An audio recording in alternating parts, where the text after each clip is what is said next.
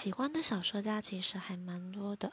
那其中有一个算是比较特别，在嗯比较早期就已经接触到的一个嗯，算是爱情小说家吗？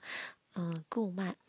那他自己名下的蛮多的作品都有被翻拍成电视剧，目前我们所知道完结的啦，像《何以笙箫默》《微微一笑很倾城》，或是呃《姗姗来迟》这些呃作品都还算蛮轻松诙谐的，嗯，最主要是他用字遣词的部分都非常的细腻。